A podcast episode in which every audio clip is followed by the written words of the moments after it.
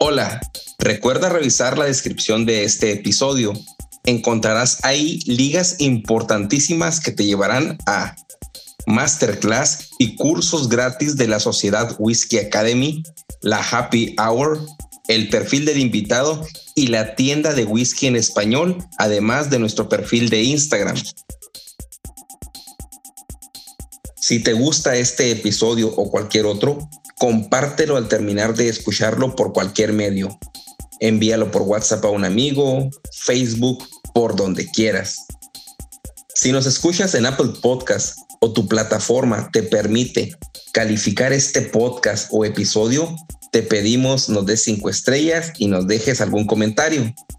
Recuerda que si compartes, comentas y calificas, nos ayudas a que este podcast sea descubierto por más personas apasionadas al whisky como tú y yo.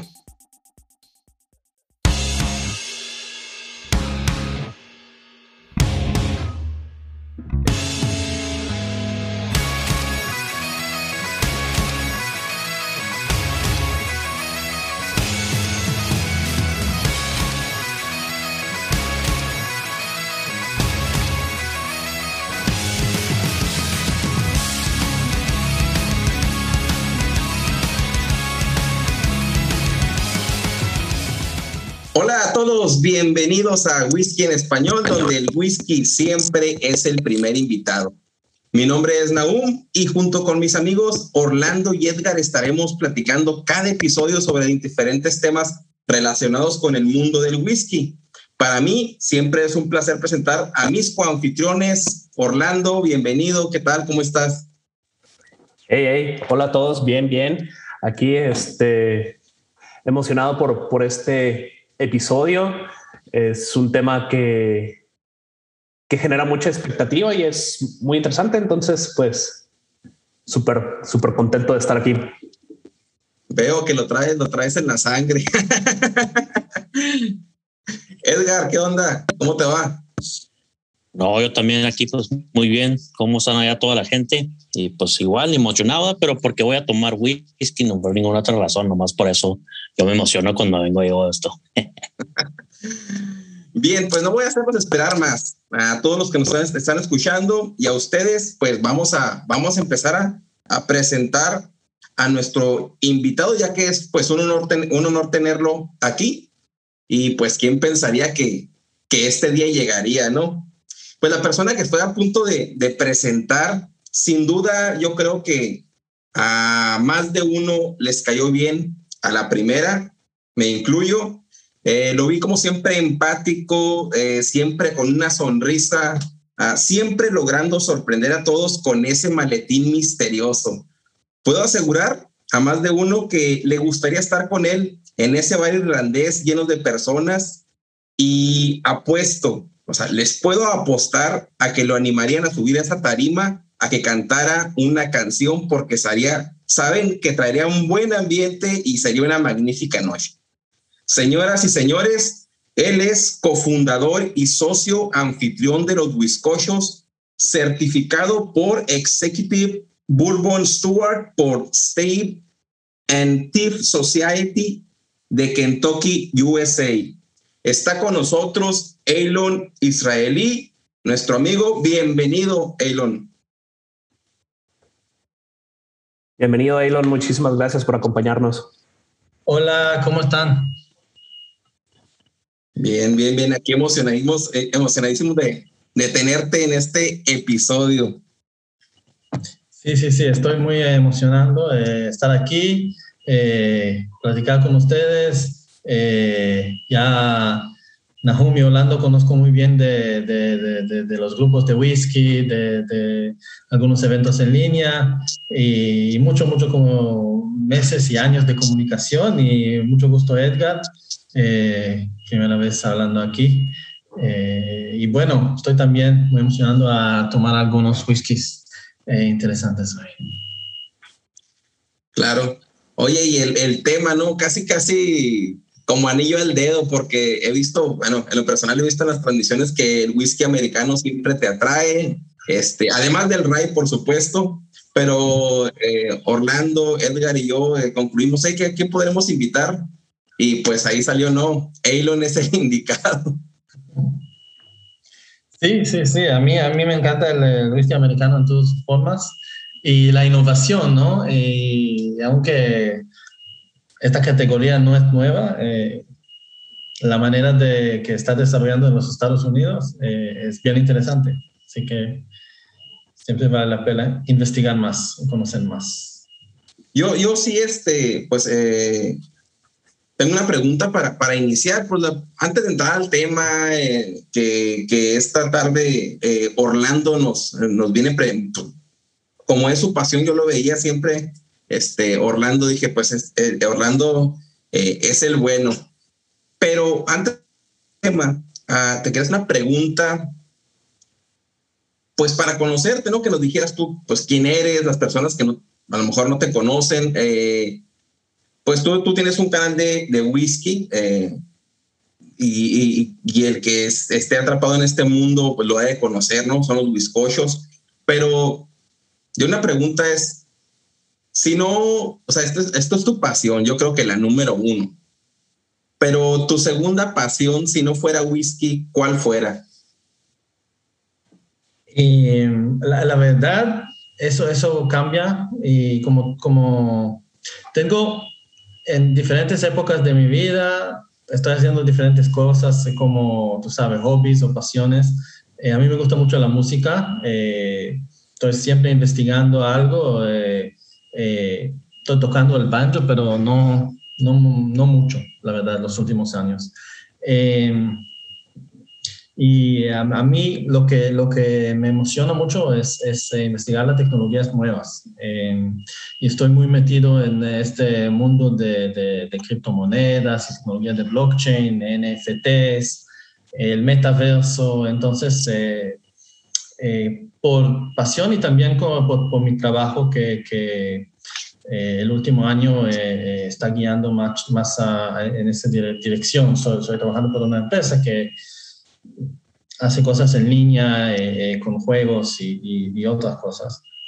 Así que eh, los últimos meses estoy investigando mucho estas tecnologías y, vamos a ver cómo eso llega al whisky en algún momento. espero pronto. pero sí, como siempre estoy como leyendo mucho y, aprendiendo cosas, cosas nuevas. Eh, juegos de rol también. Órale. Sí, Dungeons and Dragons estoy jugando eh, eh, dos veces al mes con unos grupos en, en línea. soy un geek, un nerd. súper bien. Y, y, la, la, pregunta que traía aquí anotada para ti sobre tu otra pasión, o sea, no sé si o te sigo demasiado o, pero decía, ¿cuál es tu otra pasión? Y luego yo decía, entre paréntesis, cantante. Yo sabía que ibas a tener algo relacionado con la música. Sí, sí, yo también como, como tenía como haciendo más cosas linkeado con, con, con cantar, eh, incluso en algún momento como estaba un poco más eh, metido en el judaísmo y estaba como eh, haciendo un rol específico en la sinagoga que es que lea la Torah que tiene mucho que ver con, con cantar. Es, es una, una, manera muy, muy específica de, de, hacerlo. Entonces, ya hoy no, pero, pero, pero sí, la música está bien importante. No, sí, pues eh, interesante eso, pues obviamente de, la música y no sé si, si haga, una, para ti, pues una conexión entre lo que son la música y luego nosotros, pues hasta, te dice cuando estás catando las notas del whisky. ¿Tú encuentras alguna conexión en, haciendo como una persona que le gusta música a encontrar ciertas cosas en el whisky que a lo mejor una persona que no sea musical pueda encontrar en el whisky? Más bastante eh, interesante. Es una buena pregunta. No creo que, que bueno, el, mundo interno de cada persona eh, definitivamente es una guía de lo que va a encontrar en el whisky, porque es, es se, trata con la memoria corporal, la memoria del de, olfato, etcétera, y, y, la memoria está No, no, no es como, tú sabes, no es algo que está grabado en un cajón en, en, en el cerebro, es, es, es un contexto siempre. Así que cualquier tipo de experiencia eh, está ahí y, y bueno, sí, sí, sí, sí vas a ver como en el, en el canal de, de, los bizcochos, siempre cuando hablamos del whisky, hablamos de la música y, y tonos como a, a, algunos aromas es más los bajos, si, si es eh, los más altos, siempre como hay metáforas que, que tienen que ver con la música porque es así. Y, creo que cualquier persona que no nos escucha está entendiendo de qué estamos hablando. Eh, el, el, el, ecualizador es eh, una, una, metáfora de, de, las aromas y, y, los sabores del whisky. Así que sí, supuestamente que sí.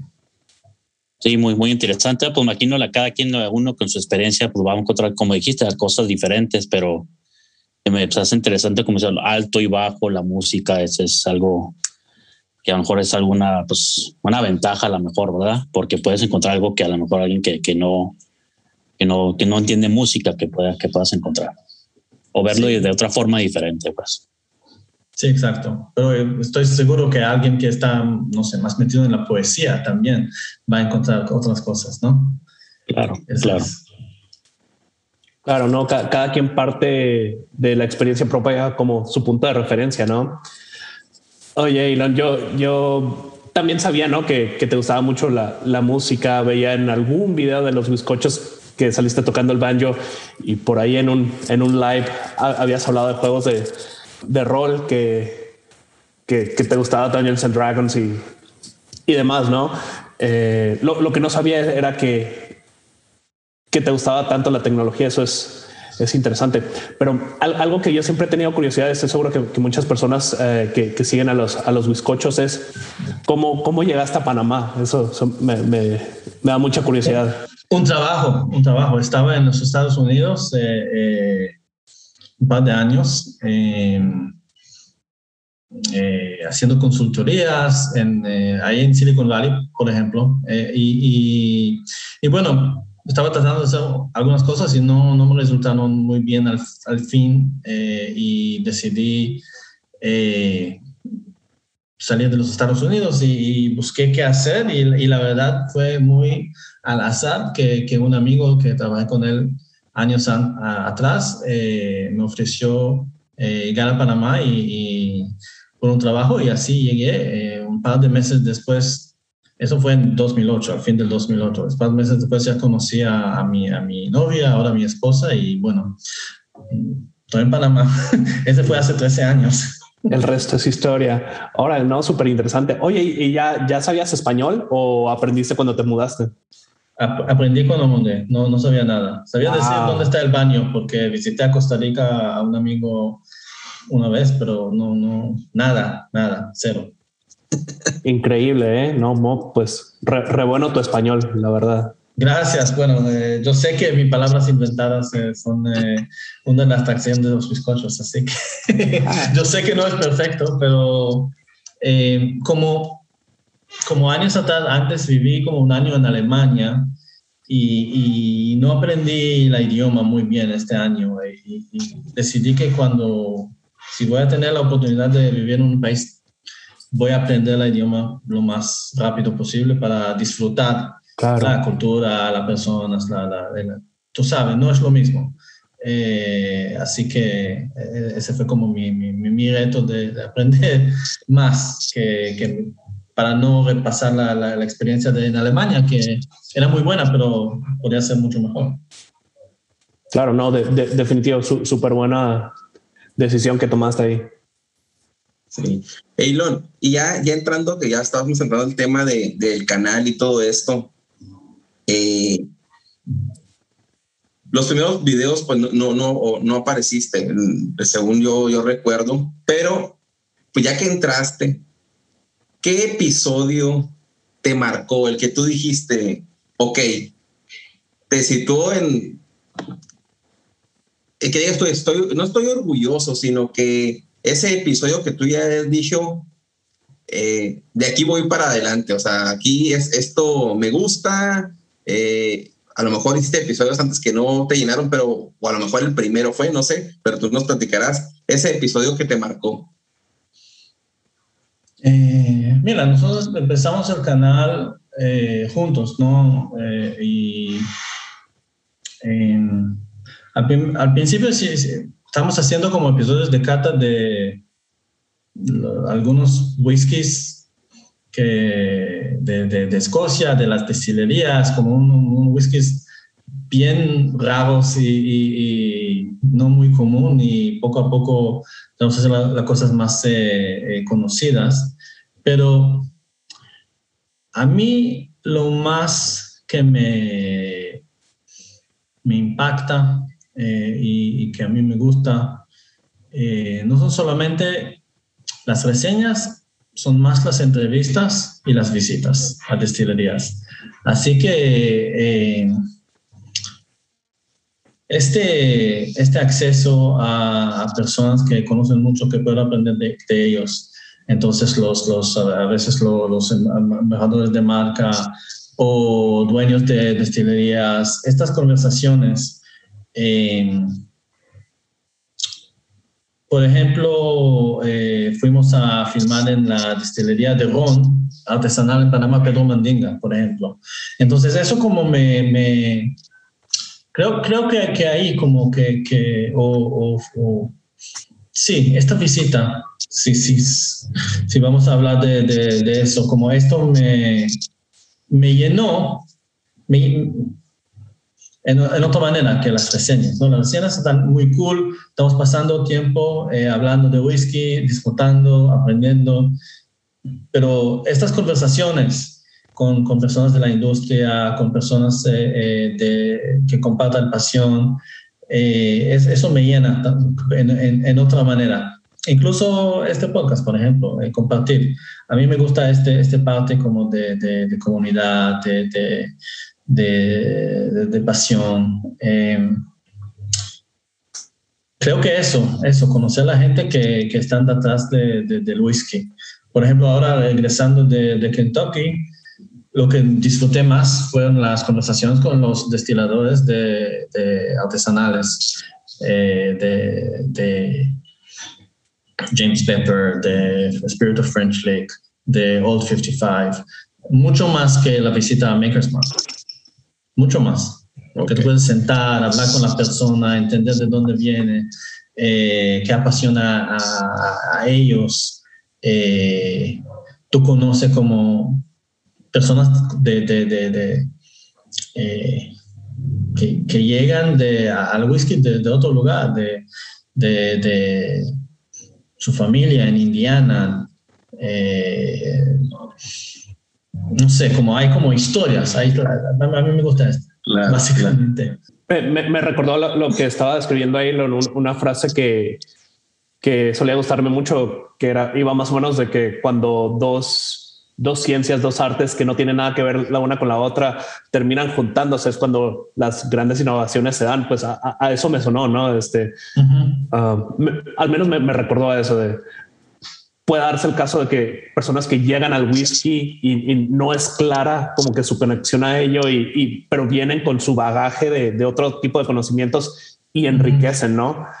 Exacto pues hablando de, la, de la pasión, así, de, a ver si nos puedes contar un poco de, porque yo no, no la conozco, pues, imagino antes de que empezaran el canal, que el hobby o la pasión del whisky ya lo, ya lo tenías ahí. ¿Cómo, cómo es que fue ese, empezó ese, sí, esa pasión? Sí, sí. Eh, eh, cada uno llegó con su historia con el whisky. Yo yo llegué al whisky a través de mi, mi, pasión con la música irlandesa tradicional y la cultura céltica y, y tú sabes, todo este me juntó y, como joven de 17 años eh, ahorré plata y fui a Europa con un amigo y fuimos a eh, clubes de rave en Londres eh, eh, Berlín y Ámsterdam, pero también yo, yo, decidí irme solo, porque no quería, a pasar de un par de semanas en Irlanda solo, 17 años de edad, primera vez fuera de Israel. Así que eh, ese, ese como y ahí conocí como más como, ¿sabes? La, la cultura, las personas y el whisky siempre estaba ahí.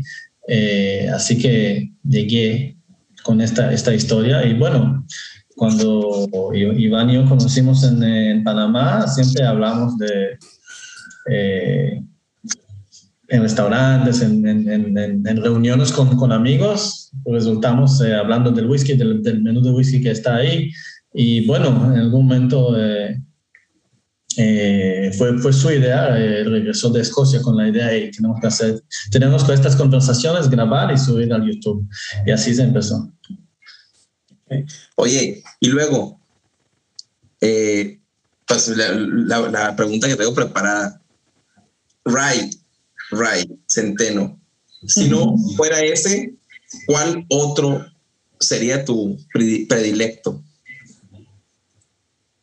El bourbon. Bourbon. Sí, a mí me gustan los whiskies americanos, quizás por la, la nueva, eh, pero sí, sí, eso es lo que tomo en casa, más que todo, right? Y bourbon y, y, y hay American Single Malt y Scotch después. Es como, no es mi primer eh, choice, tomándome al fin del día, eh, después de un día de trabajo. Las primeras botellas que, que, que, voy a tomar va a ser eh, un rye, un, American Single Malt, un bourbon, quizás un brandy, apple brandy o y el scotch llega después. no sé por qué. A mí me gusta el scotch, pero no es como mi, mi gusto. No, no, no es tan llamativo para mí. Ok. Debo reconocer que para el episodio número dos que hicimos de fue el, la historia del whisky americano. Eh, yo recuerdo que hiciste un live una vez en el grupo que era de rye y, y brandy, creo que era. Y te remontaste hasta la historia y te fuiste una base de, de inspiración, bueno, por, primero porque lo vi y, me, me, cautivó esa situación, lo que platicaste de cómo inició todo, y fui hasta el grupo, busqué ese live y lo vi, y para que se dijo en el segundo episodio, pues fue retomado este, de tu live, ¿no? O sea, de, ahí me apoyé muchísimo. Eh, y, y bueno. Pues, primeramente porque hay pocas personas que te platiquen eh, el punto de vista histórico remontándose hasta los eh, pues los, aborígenes, cómo se empezó a cultivar hace 7000 años, y no solamente que llegaron eh, los colonos a, a, las, a colonias inglesas y ya, o sea, todos parten de ahí, pero hay una historia atrás y, recuerdo que para mí fue pues inspirador y, logré meter ese feeling también a ese, a ese segundo episodio. No sé si tenga algunos, eh, otra, otra pregunta. Orlando, Edgar. No, pues mencionas que pues, prefieres el rye y el bourbon. Estando en Panamá, imagino que batallas para conseguir lo que quieres conseguir. Imagino que hay más scotch, ¿verdad? Uh, de bourbon no. De rye bourbon, no. De rye llegaron unos ahora, pero hace dos años no creo que ni, una botella de rye estaba importada a Panamá.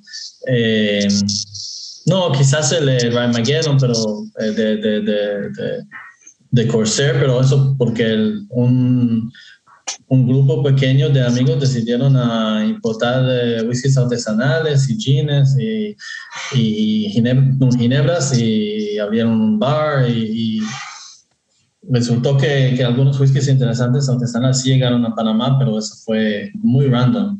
Eh, lo que la gente toma aquí, Old Bar, Buchanan's, Johnny Walker, eso. Entonces, tu botellas para conseguirlas es de, de viajes, como este viaje que quieres hacer a Kentucky, me imagino que te traes botellas de allá, ¿verdad? Sí, sí, sí, viajes eh, y en línea. Ok. Interesante. Sí. Sí, es lo que cuando dijiste, no, este, algunas botellas que acaban de llegar, pues las que te trajiste tú, no, no porque llegaran a Panamá. Sí, sí, sí. No, y a veces, no, tú sabes, amigos que viajan o, familiares que llegan, eso, eso también en la maleta. Pero sí, es, eh, eh, eh, es bien fácil conseguir como como, como hay servicios que, que, que, mandan, hace mail forwarding de Miami a Panamá, así que lo que puedo conseguir en línea eh, lo busco y encuentro y, ya. Sí, súper bien. siempre, tuve e, e, esa idea de que en Panamá, habiendo tanto comercio internacional, eh, llegarían embarques, quizá no. No, sí, sí, sí, eso, eso es verdad. Y, hay como la zona franca, la zona libre de Colón que, que, está en Panamá y, hay mucho comercio, pero no todo que pasa en Panamá queda en Panamá oficialmente. Mayoritariamente va de paso, ¿no? Sí, sí. Entonces a veces, eh, tú sabes, algunas cosas caen del barco y hay que ver cómo conseguimos esto. Se caen ahí del barco, extrañamente se caen. Se sabe que pues, mañana se va igual a caer que algo de este barco. Cuando pasa en México que se voltea el camión de la Tecate, ¿verdad? Y va toda la gente, oh, recoge toda la cerveza, imagino, en el barco igual van nadando a sacar el whisky del contenedor. Sí, pero sí pasa, pasa mucho y no, me imagino que comparando con otros países del tamaño de Panamá hay mucho más sutil, comparando, no sé, como una Costa Rica o algo así. Pero en general, hablamos de bourbon y rye, el surtido es muy pequeño. Scotch ya es más decente. Ok, ok. Bueno, eh, pues es, él es Elon y nos acaba de platicar toda su experiencia de cómo inició, de su, pues a lo mejor las pasiones que tiene y que ha tenido a través del tiempo. Y antes de, de entrar al tema principal, que es single malt americano, vamos a dar la, la noticia del episodio. Eh, la noticia del episodio, esta tiene que ver eh, bastante, no es tanto decir una noticia eh, de alguna marca, alguna botella, como hemos platicado antes. Esta noticia tiene que ver con los destiladores artesanales y el cómo le están dando vida a ciudades pequeñas. Esta nota la tomé de una fuente ah, enfatizando en comunidades estadounidenses, pero cuando la estaba leyendo, pues pensé que esto iba mucho más allá, ¿no? Y cómo se ha ido viendo ah, en esta década y en algunos países. Ah, voy a citar la nota y, y, decía algo así.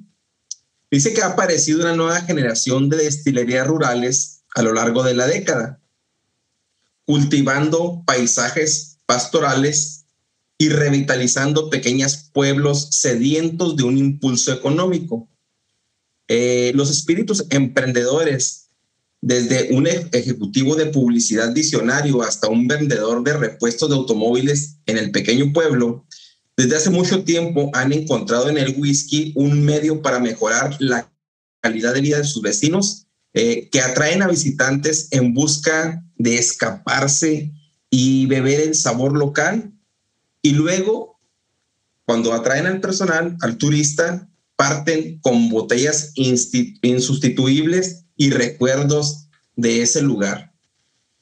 Eh, aquí mencionan destilerías en New Hampshire, en, en Vancouver, en Nueva York y otras cuantas. Y en cada una ellos platican sus vivencias y cómo el whisky eh, empape a los turistas y, el, y cómo ha cambiado a través del tiempo eh, pues la vida, eh, porque son whiskies locales. Algunos whiskies tienen más de 48 productos entre bourbon, gin, vodka y limonadas eh, gaseosas que hacen ahí.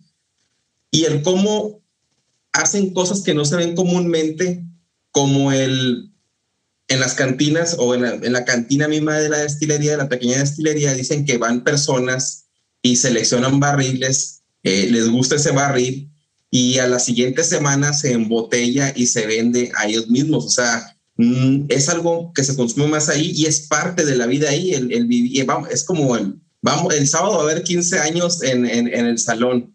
Pues sí, no es la experiencia, únicamente esos 15 años van a ser eh, ese día o de la persona, pero en esta ocasión van por un barril, lo prueban, platican, y luego ese es puesto a la venta para, para los demás. Y es genial, ¿no? Es genial. Yo lo vi porque anteriormente grabamos el episodio de, eh, de whisky mexicano y cómo Sierra Norte, eh, que presentaba Edgar Abasolo, yo he visto con Lino Armijos, también platicamos con él en el episodio número 2 de Tennessee Whisky, cuando él nos platicó de en Ecuador cómo las, las destilerías locales están reviviendo la zona y dándole trabajo a las personas, eh, pues los agricultores de los pequeños poblados, tomando el ejemplo de Abasolo, que ellos dan trabajo a, los propietarios, a los, pequeños eh, agricultores y cómo también logran eh, revivir hasta la semilla del maíz cacahuacintle, el ejemplo que ponían de que no desapareciera del mercado porque no es un maíz que sea comercialmente, eh, bueno, consumible por, por, el resto del mundo del país, sino es algo pequeño, algo intrínseco de la cultura de ahí.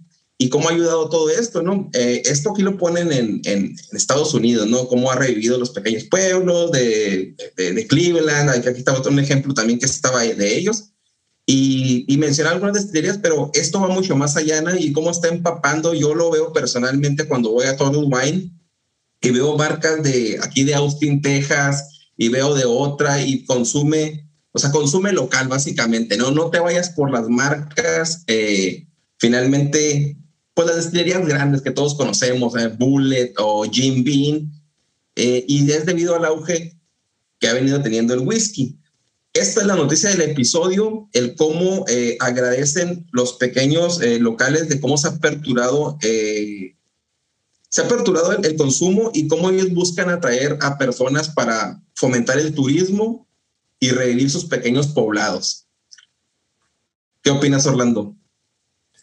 Bueno, e, está perfecta la, noticia, va superado al, tema que vamos a tratar, ¿no? De single malt americano, donde pues mayoritariamente los productores son, son pequeños y están distribuidos para en, sus regiones, ¿no?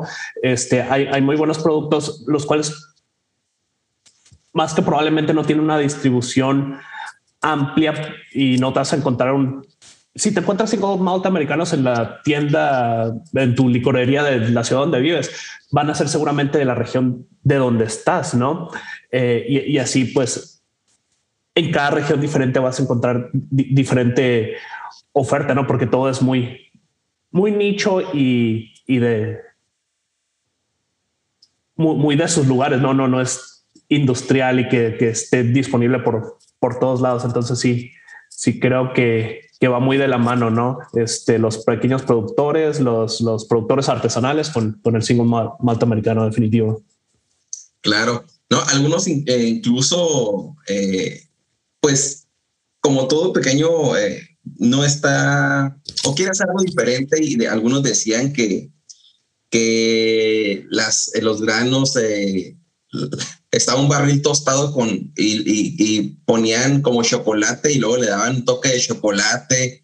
O sea, había diferentes técnicas que ellos se describían en sus, en sus pequeñas destilerías, pero al final de cuentas es el toque que se le da ¿no? del lugar que vas a visitar y que no es algo común. Y finalmente, pues, ellos lo que buscan es, eh, y citaba, ¿no? Yo quisiera ver pronto eh, este pueblo como visitan eh, la ciudad de Vancouver, por, ejemplo, la ciudad de Nueva York, por ejemplo, es una pequeña ciudad que estaba aquí. Ahorita no tengo el nombre, no lo puedo buscar rápidamente, pero quieren ellos proyectarse a futuro como otras ciudades grandes y porque dicen que las ciudades grandes han empezado a ganar a la gente, ¿no? Eh, los, los, niños ya no sé, ya no están ahí, eh, se emigran a, otras ciudades y ellos tratan de, pues, de tener a la gente ahí con, con trabajo, que es lo principal. Esta fue la noticia del episodio. Ahora sí, pues vamos a pasar a, al tema principal, ¿no? Orlando, ¿qué nos traes preparado? Bueno, eh, pues para seguir la costumbre, eh, vamos a hacerla más de, emoción y antes de entrar al, tema principal, vamos a tener un preámbulo que sería como un resumen de lo que es el whisky para, para recordarlo y, dar así pauta a, hablar de, lo que es el single malt americano. Tiene mucho, mucho trasfondo, ¿no? Antes de, llegar ahí. Eh, para empezar, ¿qué, ¿Qué es el whisky? ¿no? Eh, Este es un podcast de whisky. Hemos hablado mucho, mucho al respecto y hemos profundizado. Ahorita vamos a, hablar brevemente. Trataré de, de no alargarme mucho. Pero bueno, como sabemos, eh, como muchas otras bebidas espirituosas, el, whisky y el montón de subcategorías que, tienen eh, suelen estar definidas por las leyes y costumbres de, los países donde se producen. Eh, pueden ser cosas como los requisitos mínimos de, añejamiento, nomenclaturas, técnicas, etcétera, ¿no? Eh, de, manera simple, el, whisky es un producto alcohólico elaborado para el consumo que tiene al menos 40% de alcohol, ah, de volumen alcoholimétrico y está hecho de granos fermentados. Esto es más o menos aceptado en, todos lados, ¿no? Em, en esencia se necesitan tres ingredientes para producir whisky, levadura, agua y grano. Fácil, ¿no? Eh, pero sí, como, como bien apuntaba Elon, ¿no? Este, si te puedes, si tienes la fortuna de, poder platicar con un destilador, sobre todo un destilador artesanal y, y, se, meten mucho en tema, pues muy probablemente va a decir algo como que el destilar es parte arte, parte, parte ciencia y no, no, no podría estar más, más de acuerdo con eso, ¿no? Este, el hecho de que con esos tres ingredientes eh, y con las variaciones y técnicas que puedas aplicar se puedan producir la super extensa cantidad de, aromas, sabores, texturas, pues es, realmente una hazaña, ¿no? Hay muchos factores que intervienen en la producción de, las variedades de whiskies que, disfrutamos, desde el tipo de grano, eh, la levadura, el perfil de la levadura, el origen del agua, las técnicas de destilación, el equipo, eh, el material del que están hechos los alambiques, el tipo de alambique, eh, definitivamente la madera, siempre eh, volvemos a decir ¿no? que la mayor parte uh, de, del carácter, vamos a decirlo así como poéticamente, de, de un whisky se, se lo da eh, el añejamiento en, en, la madera que, en la cual se, se añeja el, el whisky antes de ser embotellado. Ah, por eso, pues, si, si te sirves cinco whiskies de cinco destilerías diferentes, todos van a ser muy, muy únicos, ¿no? Em, los cuatro ah, granos más comúnmente utilizados en la producción de, de, whisky es el maíz, el centeno, el trigo y la cebada. Cada uno tiene su, su carácter, sus perfiles, por ejemplo, y esto es una gran sobresimplificación. Si haces un whisky de, maíz, va a tener un, carácter dulce. Si haces un whisky de centeno, va a tener un carácter ah, más picante, ¿no? Em, de nuevo, existen ligeras diferencias en el proceso de elaboración del whisky según el grano, pero en general eh, el proceso es el siguiente y pues ya hemos hablado de esto más o menos extensivamente. Eh, pero pues aquí va un repaso, ¿no? Eh, eh, el malteo o malting, que es el proceso de, germinar los, los, granos para que empiece a salir una planta y, de pronto se, se, detiene el proceso de germinación con calor y ya ahí nos, nos podemos, a, podemos poner a hablar de, cómo producen el calor para detener la germinación y demás. Creo que me estoy extendiendo además. la, moliendo o miling, que es la, separación de, los granos en partes, cáscara, el, centro del, grano, eh, la harina. El, siguiente paso es el triturado o mashing, que es um, proceso de molienda, la fermentación, que de nuevo una sobresimplificación es más o menos hacer una cerveza. Eh, terminas haciendo una cerveza sin lúpulo de más o menos un 8% de, de, volumen de alcohol, la destilación, eh, hervir, hervir el, el fermentado eh, y concentrar el alcohol, la maduración, que es en, tus barriles de, madera, roble, regular, regularmente, va a pasar cierta cantidad de tiempo y le, va a impartir un, ciertas características. El entinado o, o, barring, entinado fue, fue como que la manera más razonable que encontré como de, de, hispanizarlo, ¿no? Es como que la mezcla de diferentes barriles, este, como para, para encontrar un, un punto de equilibrio de cómo quieres que, que quede tu whisky, quizá rebajarlo con un poco más de agua y al, y al final el embotellado, ¿no? Eh, pues este es el preámbulo de lo que es el whisky, ¿no? Em, ahora vamos, vamos adentrándonos a lo que es el single malt americano. Vamos a tratar de, de, romper las, las palabras, vamos a separarlas y, explicar cada una. Pues ya hablamos de lo que, de lo que es whisky. Whisky de Malta, algo un poco más específico. Eh, la categoría del whisky de Malta, como ya habíamos dicho, depende del país eh, de donde se produzca. En Escocia e Irlanda, para que un whisky se llame whisky de Malta, el, aguardiente, el, spirit, el new make, eh, debe, producirse utilizando cebada 100% malteada o 100% cebada malteada. Pero en los Estados Unidos, de acuerdo a los estándares de identidad para, para bebidas espirituosas, eh, un spirit de un, whisky, para poder ser llamado whisky de Malta, puede producirse utilizando al menos 51% de cebada malteada. Y ya, ya habíamos hablado de eso, ¿no? Que, que, las, las reglamentaciones en, en, Estados Unidos pueden ser laxas con, con respecto al, al whisky, whisky de Malta. Un ejemplo que, se ocurre es eh, eh, Woodford Reserve um, malt whisky. Entonces tiene al menos 51% de malta, entonces ya puede ser un, un malt whisky, ¿no? Eh, y, es muy curioso para mí, ¿no? En, Estados Unidos luego pueden ser muy astringente eh, en, en, las reglamentaciones y, y, aquí en esta categoría no lo son tal tanto. Ahora demos otro paso más adelante y hablemos de lo que es el, el whisky de una sola malta o single malt o whisky de malta única. Eh, generalmente se acepta que debe producirse en una sola destilería. De acuerdo a las regulaciones del whisky escocés de, 2009, el whisky escocés de malta única o single malt o whisky de una sola malta es el whisky hecho 100% por cebada malteada, producido solo con agua, en una sola destilería y mediante, aquí son muy específicos, eh, en alambiques de, cobre.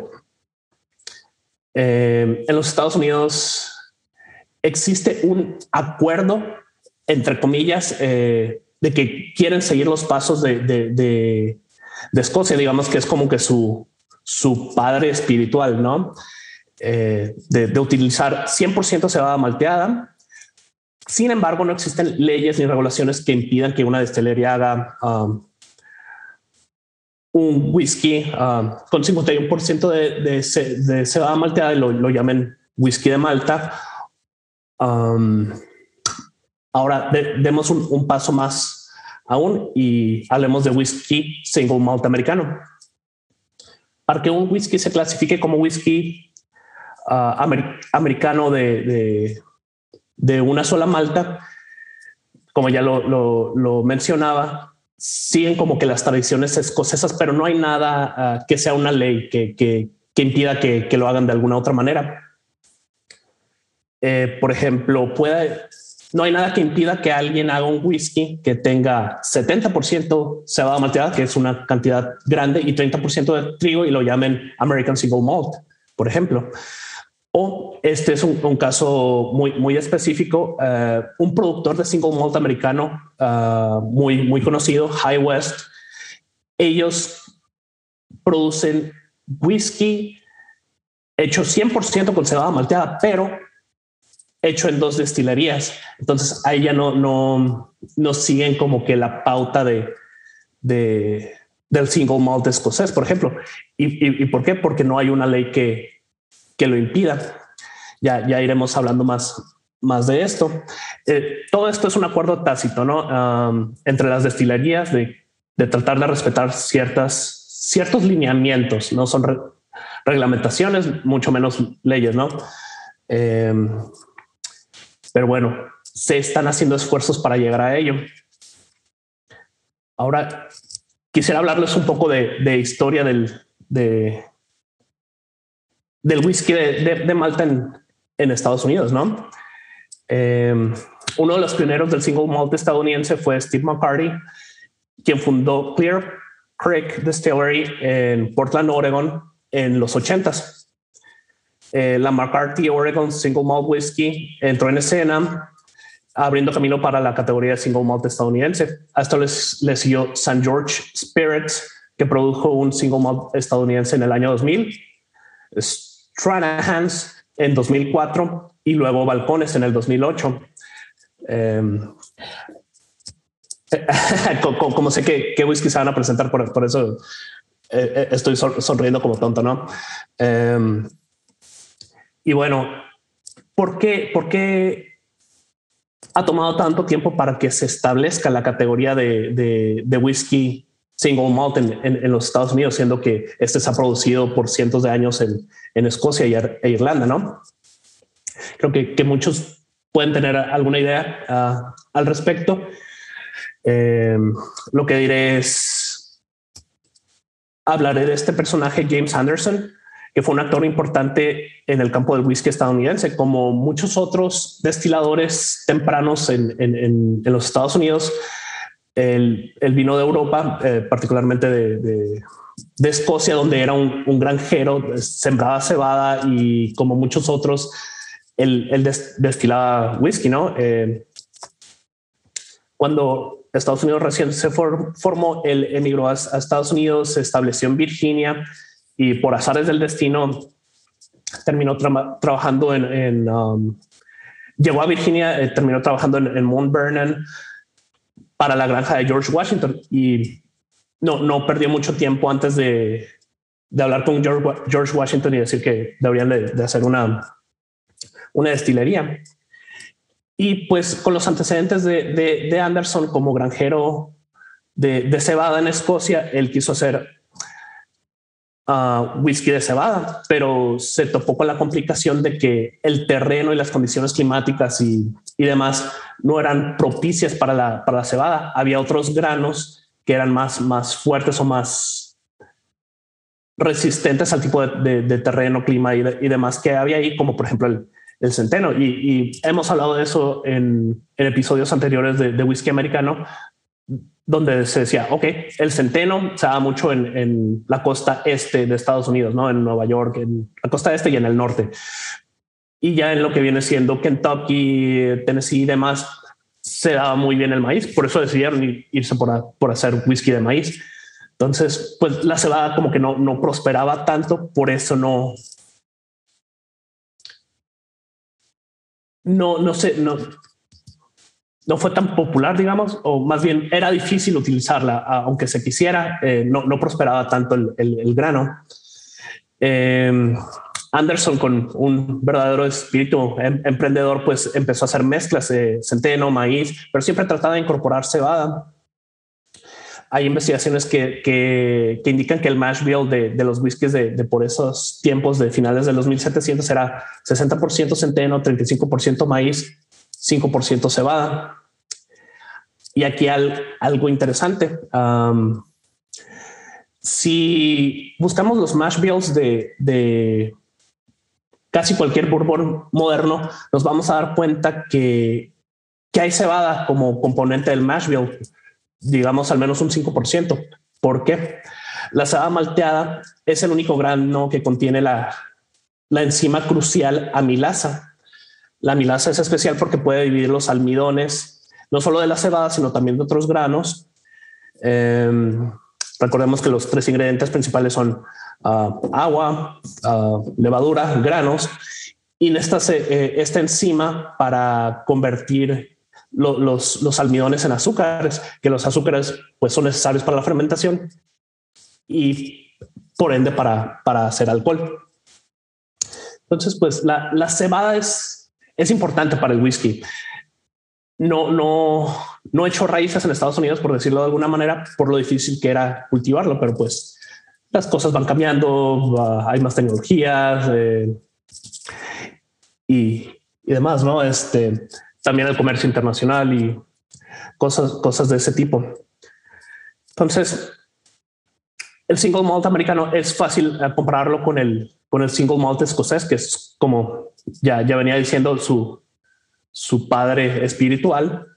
Tiene sus, el whisky single malt escocés tiene sus lineamientos, se tratan de seguir, pero no hay nada que lo exija, que, que, lo mande.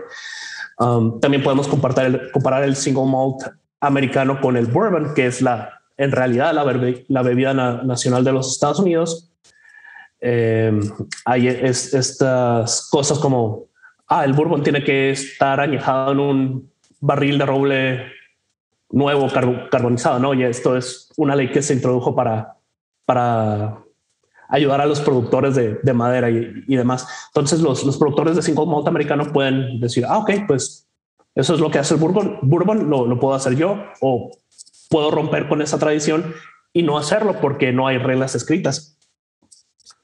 Pero hay otro estilo de, whisky del mundo con el cual creo que, estaría perfecto compararlo y es el whisky japonés.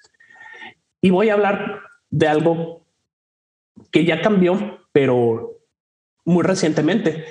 Em, ya, ya hablamos de, comparar el, single malt americano con, con scotch y con bourbon. Comparándolo con el whisky japonés, podemos decir que pues definitivamente ahorita tiene una demanda altísima, ¿no? Este, las destilerías japonesas apenas si se pueden dar abasto. Eh, se puede dar a, puede ser por diversas razones, este, por su historia, por su perfil único de sabores, eh, o últimamente podemos echarle la culpa a Bill Murray o a Jim Murray. Redoble de tambores, alguien. Bueno, pues. Em, es, un whisky de nicho. es súper popular y es, tan así. Y las, las destilerías apenas si pueden ah, hacer frente a la demanda que se, se, dio mucho la práctica donde empresas japonesas importaban whisky de otros lados, le daban un terminado en, de añejamiento en Japón o simplemente lo embotellaban y ya lo podían etiquetar como whisky japonés y ya con eso podían doblarle, triplicarle o multiplicarle lo que quisieran el, el precio porque es tan popular y, la gente lo paga. Pues aquí estás afectando a los consumidores, ¿no? Le estás dando un producto. Eh, están haciendo trampa, ¿no? Y, están pues defraudando al, consumidor últimamente, ¿no? Y esta laguna fue posible porque no existían estándares de identidad reconocidos para el whisky japonés, lo cual ya cambió, cambió muy recientemente. De hecho, lo vimos como la noticia del episodio hace unos meses. Em, y ya, a menos que fueras un consumidor muy, muy, muy docto, muy, muy investigado, te darías cuenta de, de cuál era un whisky japonés verdaderamente japonés o un whisky de otro lado que se embotelló en Japón y lo venden como whisky japonés, ¿no? Entonces, el single malt americano corría el peligro de, tener esta suerte, o más bien aún corre ese peligro. Hay, ahora vamos a pasar a hablar de la American Single Malt Whiskey Commission, que lo que trata de hacer es evitar toda esta situación eh, que, que, acabo de describir en que sucedió en Japón. Ya, ya ellos tomaron cartas en el asunto y, y lo están impidiendo. Entonces, la, um, la misión de la American Single Malt Whiskey Commission es um, establecer, promover y proteger la categoría de whisky single malt americano. Eh, la ASMWC se formó en respuesta a la creciente necesidad de que los productores estadounidenses definieran la categoría tanto a nivel nacional como internacional para protegerla, educar al consumidor, promover y en última instancia hacer crecer la categoría. Ah, esto es una frase de, ellos.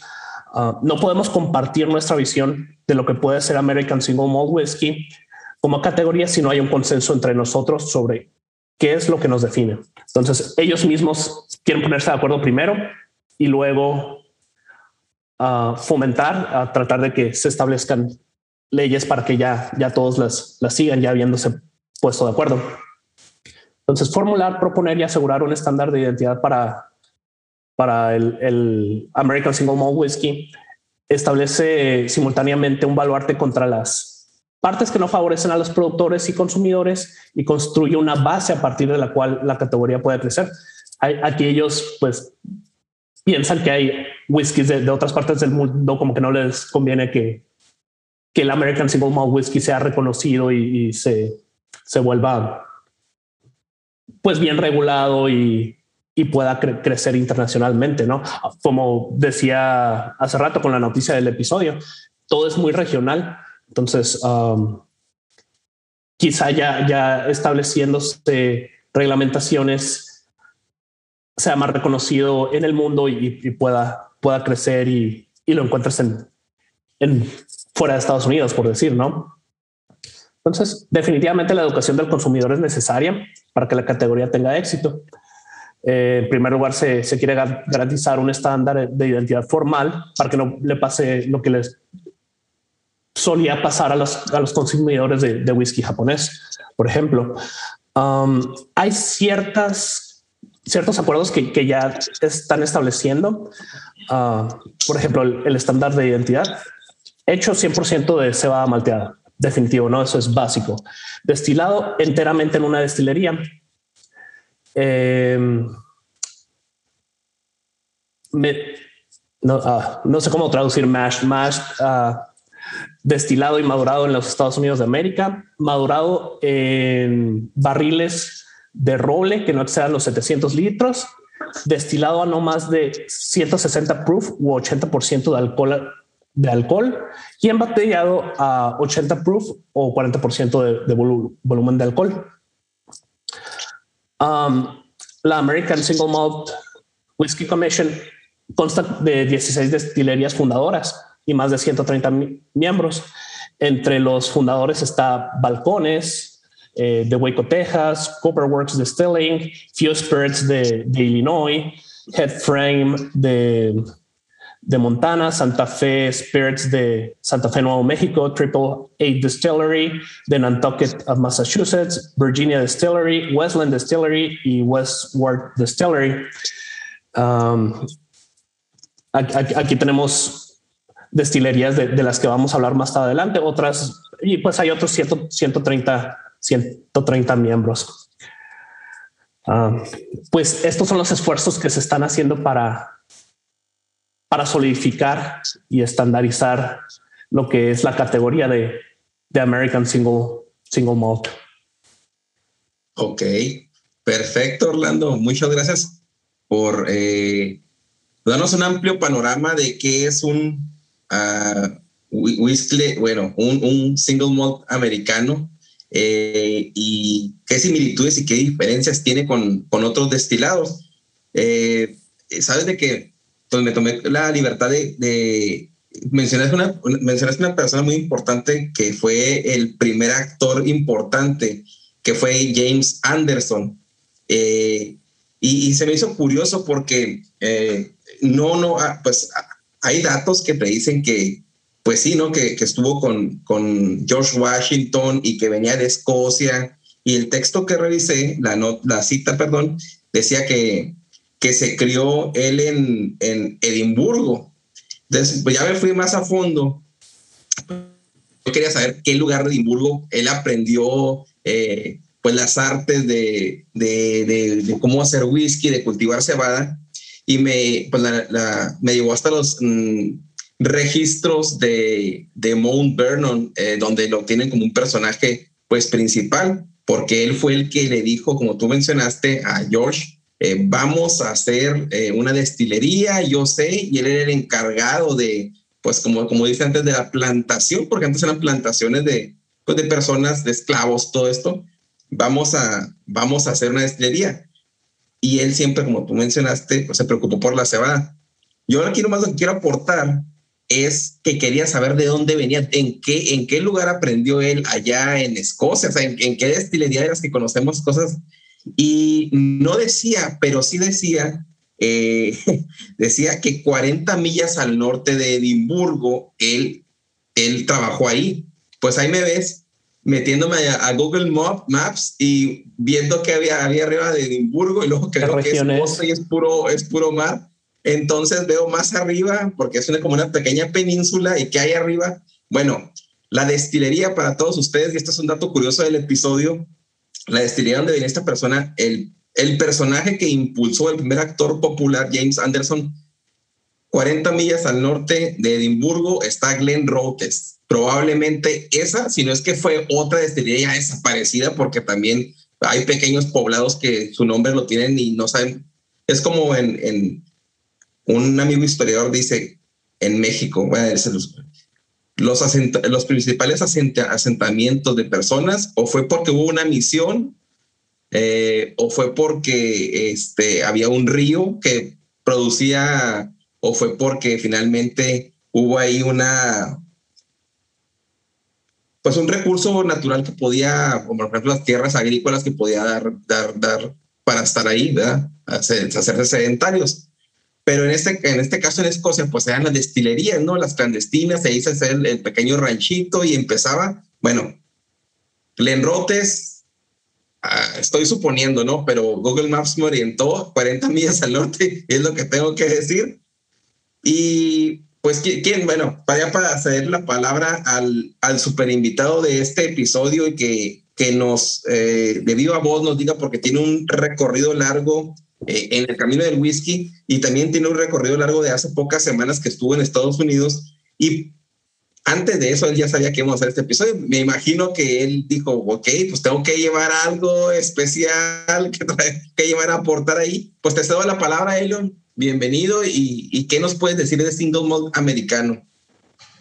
Bueno, solo, solo para comentar que, no, que hay como un, 100 años entre George Washington y la fundación de Glenn Rothes. Así que puede ser que había una destilería. Bueno, seguramente en el pueblo, esta área de Rothes había destilerías antes, ¿no? Eh, y seguramente muchas. Solo, solo este comentario. Mira, eh, a mí, a mí y, bueno, y gracias Orlando por la, la, introducción eh, bien completa. A mí, solo para, para eh, agregar algo de, de, la definición de malt whisky americano, ¿no? Que, que como hay bourbon y hay rye whisky, hay también un malt whisky, que la definición de malt whisky es bien parecida a la definición de bourbon, y en la definición de rye whisky solamente cambia eh, el maíz en bourbon o en rye whisky con, malta, con cebada malteada. Entonces, todos los otros requisitos son los mismos. Entonces, 51, mínimo de 51% de malta, eh, barricas nuevas, eh, grado de destilación, el grado máximo de cómo está la, la, la barrica, eh, sin edad mínima, etcétera, etcétera. Y, la definición de straight whisky también, como puede, puede ser un straight malt whisky. Y, creo que, que, eso se hace sentido ¿no? para el consumidor americano eh, que, que, no, que conoce como el rye, conoce el bourbon, que la definición de Malta es, es similar, ¿no? Porque el consumidor común, ¿no? En Estados Unidos no consume single malt necesariamente, ¿no? Consume suburban. Entonces, eh, para no, tú sabes, todas estas regulaciones vienen de, con la lógica de proteger al, al, al consumidor. Nacieron, eh, eran muy innovadoras en su tiempo, así que eh, solo para entender que, que, que, sí es diferente de Escocia, pero tiene su lógica interna. ahora, con la, el mercado está avanzando, eh, las destilerías craft están buscando su camino, cómo diferenciar de, de las destilerías grandes o heritage distillery que, que, hacen trabajo excelente, pero no hacen todo. Hay, hay muchos caminos de, de, de, investigar que las destilerías craft están, están, están caminando este camino y el single malt es uno de esos, ¿no? Es un, un un tipo de whisky bien eh, eh, popular y con, con eh, variedades, ¿no? Como, como, la cebada tiene como el, el, la ventaja de producir más congéneres que las otras, los otros granos en general, ¿no? Está, está bien establecido científicamente, pero tiene la desventaja que, que necesita más barrica para ser consumible.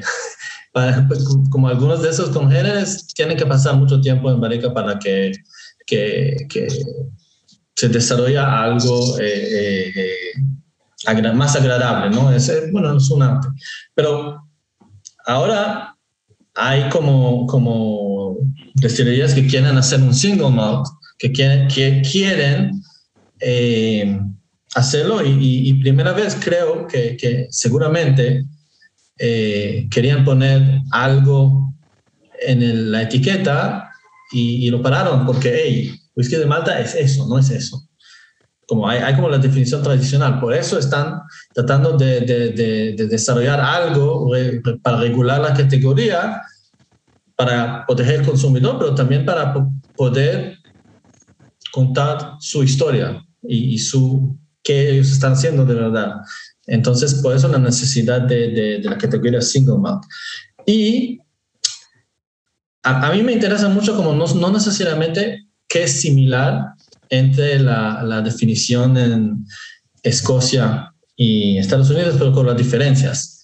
Incluso las diferencias que la comisión de, de Single Malt American Whiskey está, está proponiendo. Eh, uno, no hay edad mínimo que es, que es, que es bien interesante, ¿no? Eh, hay, que, hay que pensarlo, ¿eh? porque no, no vale la pena eh, poner edad mínimo para un single malt. Y la realidad, que, la realidad es que en Estados Unidos no, porque los climas son muy diferentes entre los diferentes estados, eh, la condición de añejamiento. Entonces, si van a poner una edad mínimo en Texas, con, con, con, la clima extrema de, de, de, frío y, y, y calor, eh, con, con, las condiciones, quizás que, resulta como mucho más difícil hacer un whisky. Eh, cuatro años ya es demasiado quizás para algunas destilerías con su clima. Eh, mejor que sacan whisky más, más joven. O, Entonces, en Estados Unidos, como eso, hay tanta variedad de climas y, y condiciones de alejamiento, no, no hace sentido eh, poner esta, exigir la cantidad de años.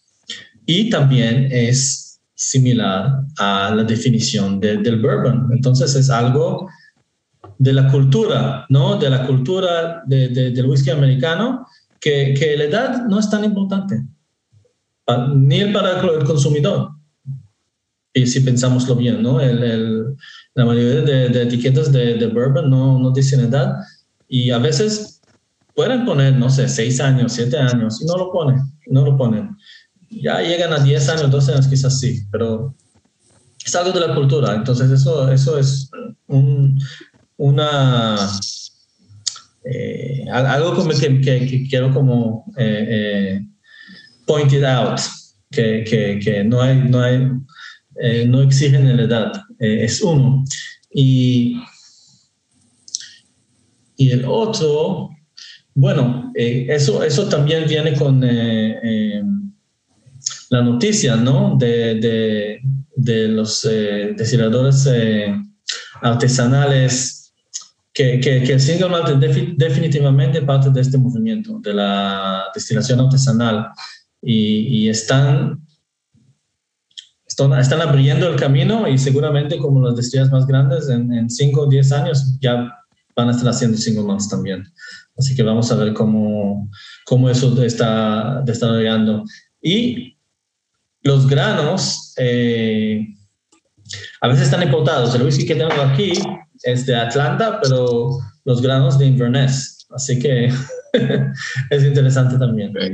Pero sí, solo para, decir esto. Y en, en tu visita, ahora que estuviste por allá, ¿Conociste alguna destilería, bueno, que, que, tenía un producto como single malt o estuviste eh, viendo el proceso y nos puedes hablar, hablar acerca de la cebada, que es lo importante, eh, eh, pues ahorita hablando de whisky americano, pero en su categoría de single malt y cómo ellos, pues si, si la... Si le tienen esa importancia o lo ven como un complemento más para elaborar bourbon, vaya. Mira, Kentucky es, es bourbon, ¿no? Dice que la, la, la mayoría de destilerías se enfocan en el bourbon, también porque el, turismo eh, es muy importante el turismo de bourbon, de whisky en Kentucky y, se enfoca en el bourbon. Eh, y, la producción mundial de bourbon se centra en, Kentucky, no, no solamente en Kentucky, pero están básicamente ahí. Así que no, no, no, no vi ningún tour que estaba enfocado en, decir nada de, sobre el single malt. Eh, pero sí existe, sí existe algunos de las destilerías más, eh, más pequeñas, el, eh, creo el Town and Branch en, Lexington, Kentucky, y algunos otros.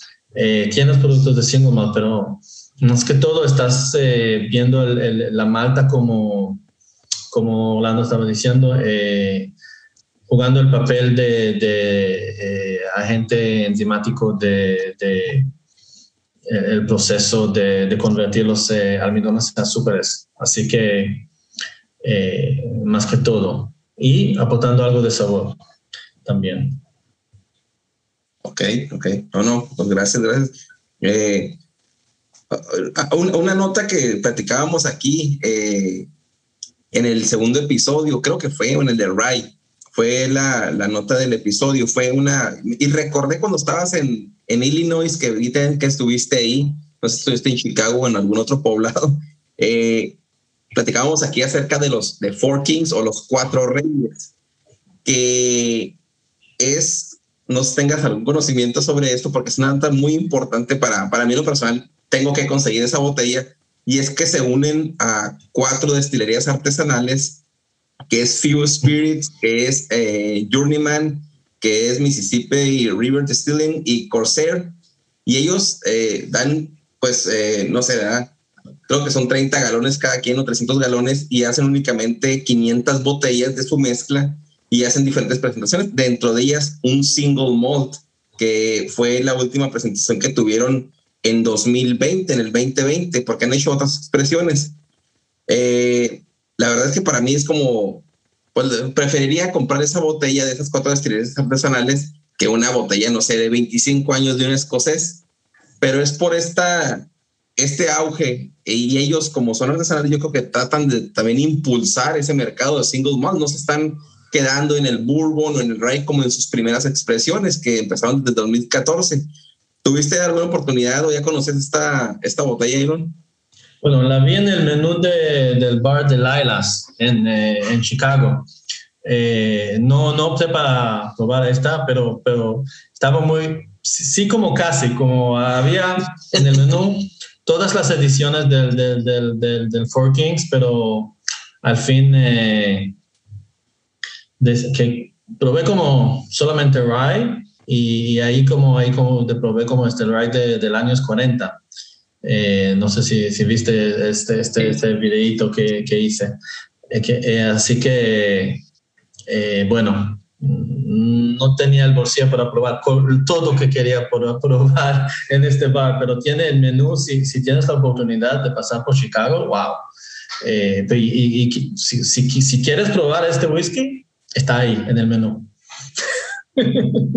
Sí, ahí sí te, vamos a pedir que nos compartas el dato de, del bar para la próxima vez que andemos. Delilah's, se llama Delilah's, tiene, es un bar pequeño, eh, como un, bar del, del, del, barrio, ¿no?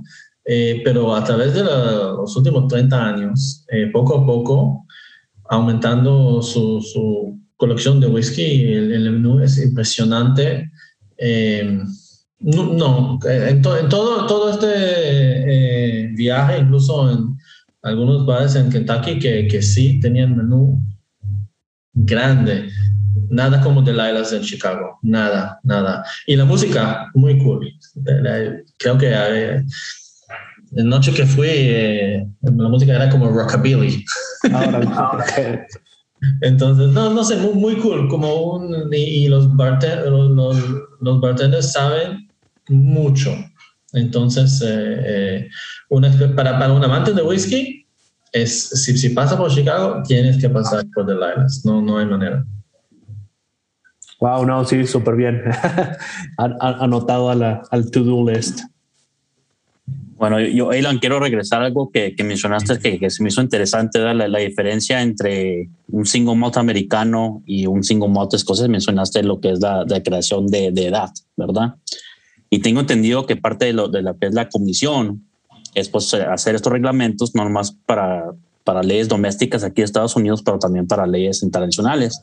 Imagino que es para la meta últimamente para que el whisky single malt americano salga no nomás a Estados Unidos, pero al mundo, ¿verdad? Eso de no tener declaración de edad, en tu opinión, ¿piensas que, que va a impedir que el, el, American Single Malt crezca? Como, porque muchas veces cuando compras un escocés, eh, eh, estás buscando la declaración de edad, estás buscando un whisky de 18 años, de 25, de 21. ¿Te crees que eso va a impedir que crezca más lo que es el American Single Malt si no tiene la declaración de edad? Es una buena pregunta. Me puede ser que sí, porque al fin, fin del día que el consumidor de Scotch va, va a buscar algo específico, pero hablamos en 10 años, no sé. La verdad, no, la, es una especulación, pero es una buena pregunta. Creo que, que, que, que hicieron bien los, la comisión a no exigir edad porque porque el whisky americano es, es, es, una entidad propia, no, no es una copia de. Eh, eh, tiene eh, la antigüedad de, de, como, como tú sabes, como eh, Jim Beam era antes de la mayoría de los destileros escoceses de hoy. Uh -huh. no, no hay nada de, de, de, de sí, como el, el, el, la mitología del whisky escocés habla de, de, de, historia, historia, pero estamos hablando de 200 años y el whisky americano también, 200, 300. Así que están bien parados y, y, y si el ADN del whisky americano no exige edad, están haciendo bien, sin para dejarlo así. Eh, esa es mi opinión. Y si, y si alguien en el mundo eh, tiene que